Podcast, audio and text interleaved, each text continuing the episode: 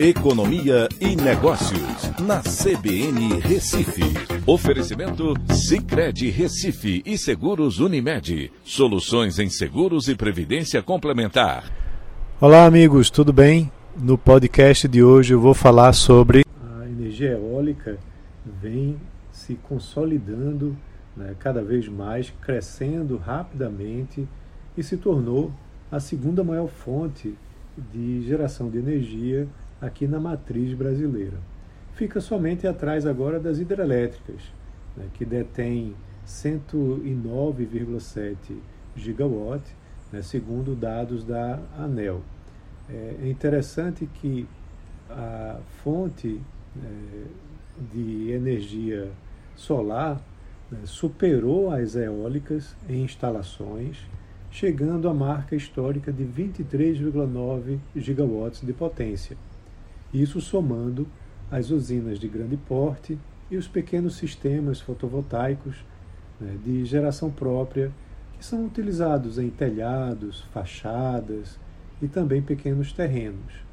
Certo? Então é um marco bastante importante.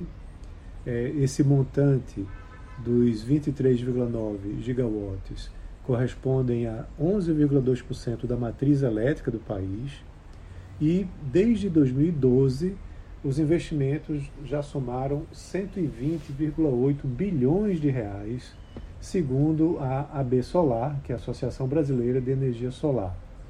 Ah, o que é importante é que a melhora tecnológica, também a evolução do mercado aqui no Brasil, redução dos custos e, a, claro, a boa qualidade de insolação no território brasileiro, principalmente no Nordeste, criaram condições para que isso acontecesse. Além disso, a gente teve também uma política estatal importante de incentivos para energias renováveis, né, como um pilar de sustentação para esse crescimento. Tá? Isso com o projeto né, de Economia da Inovação Energética e Transição do Sistema, né, que é o EEIST, né, da sigla em inglês. É importante que a primeira, para vocês terem ideia, a primeira contratação de energia solar feita no governo federal foi em 2014 e apenas em 2017 o Brasil conquistou o primeiro gigawatt né, matriz. Se for comparar com o setor eólico, o primeiro leilão deles foi uma década antes disso.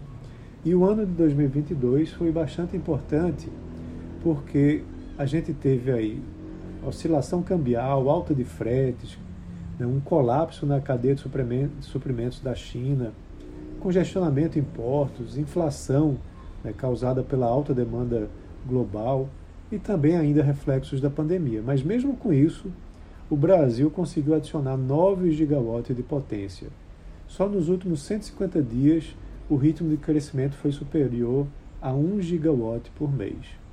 Então, com isso, a, a energia gerada a partir dos painéis vem se consolidando como o setor que mais cresce no setor elétrico. Né? Claro, por conta também da busca por energia limpa e renovável e com o apelo do baixo custo. A previsão, segundo a Bloomberg, é que até 2050 a fonte fotovoltaica ocupe a primeira posição na matriz energética brasileira, superando as hidrelétricas, né, que hoje detêm os 109,7 gigawatts que eu já mencionei. É importante também a gente entender que os custos vêm caindo né, ao longo do tempo.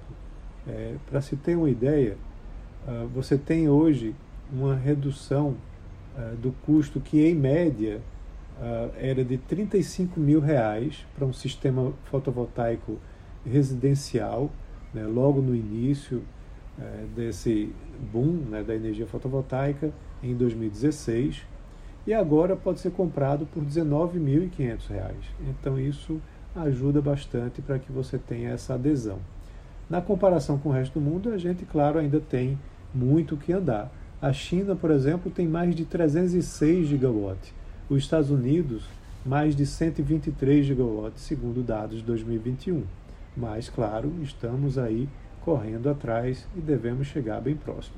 Então é isso. Um abraço a todos e até a próxima.